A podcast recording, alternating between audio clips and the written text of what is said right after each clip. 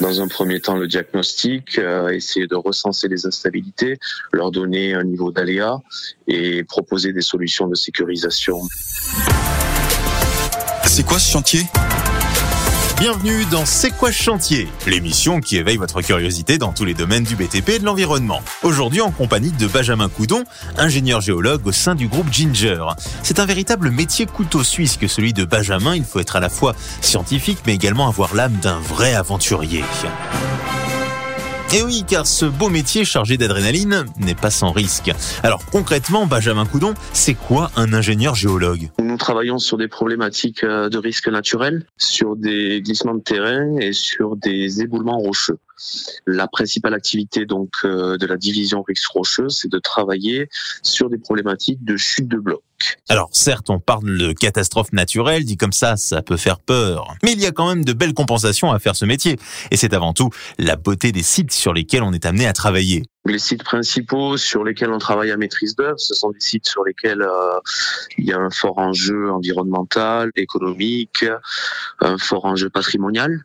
Je pense au Mont-Saint-Michel, je pense à Monaco, au Cap-Sissier, aux Pyrénées, à Rocamadour, au Jura, aux Alpes. Donc euh, des sites qui sont amenés à accueillir du public ou des sites qui présentent euh, une certaine verticalité par rapport à l'enjeu qui est situé donc en aval. Ah oui, ça fait rêver quand même, hein, de vraies destinations de vacances. Mais rappelons-le, pour un métier très sérieux, risqué et qui nécessite une formation particulière et spécialisée. Nous, nous sommes tous formés euh, aux travaux sur corde. Nous sommes tous formés à évoluer donc euh, par le biais de voies alpines avec des dispositifs de levage, des dispositifs aériens, que ce soit le drone ou l'hélicoptère. Euh, on est habitué effectivement à évoluer dans cet environnement-là. Une chose est sûre, il faut pas avoir le vertige. C'est d'ailleurs un métier qui a beaucoup évolué à travers le temps. Ben, c'est vrai que la professionnalisation du métier a permis euh, d'étendre un petit peu le public qui peut être amené à travailler sur ce genre d'opération. Il y a une vingtaine d'années, c'était essentiellement des guides de montagne. C'était essentiellement des spéléologues. Au jour d'aujourd'hui, euh, par le biais de formation, euh, un ingénieur, on va dire plus classique, peut tout à fait être formé et habilité à se déplacer sur corde. Alors, parlons travaux, ce qui est tout de même la moindre des choses dans ces quoi chantiers. Comment ça se passe une fois que le diagnostic est effectué? Quelle est votre relation avec les maîtres d'ouvrage? Dans un premier temps, le diagnostic, essayer de recenser les instabilités, leur donner un niveau d'aléa et proposer des solutions de sécurisation à la maîtrise d'ouvrage. Une fois cette solution de sécurisation retenue, nous on est amené donc à la dimensionner par le biais de trajectographie, par le biais de notes de calcul.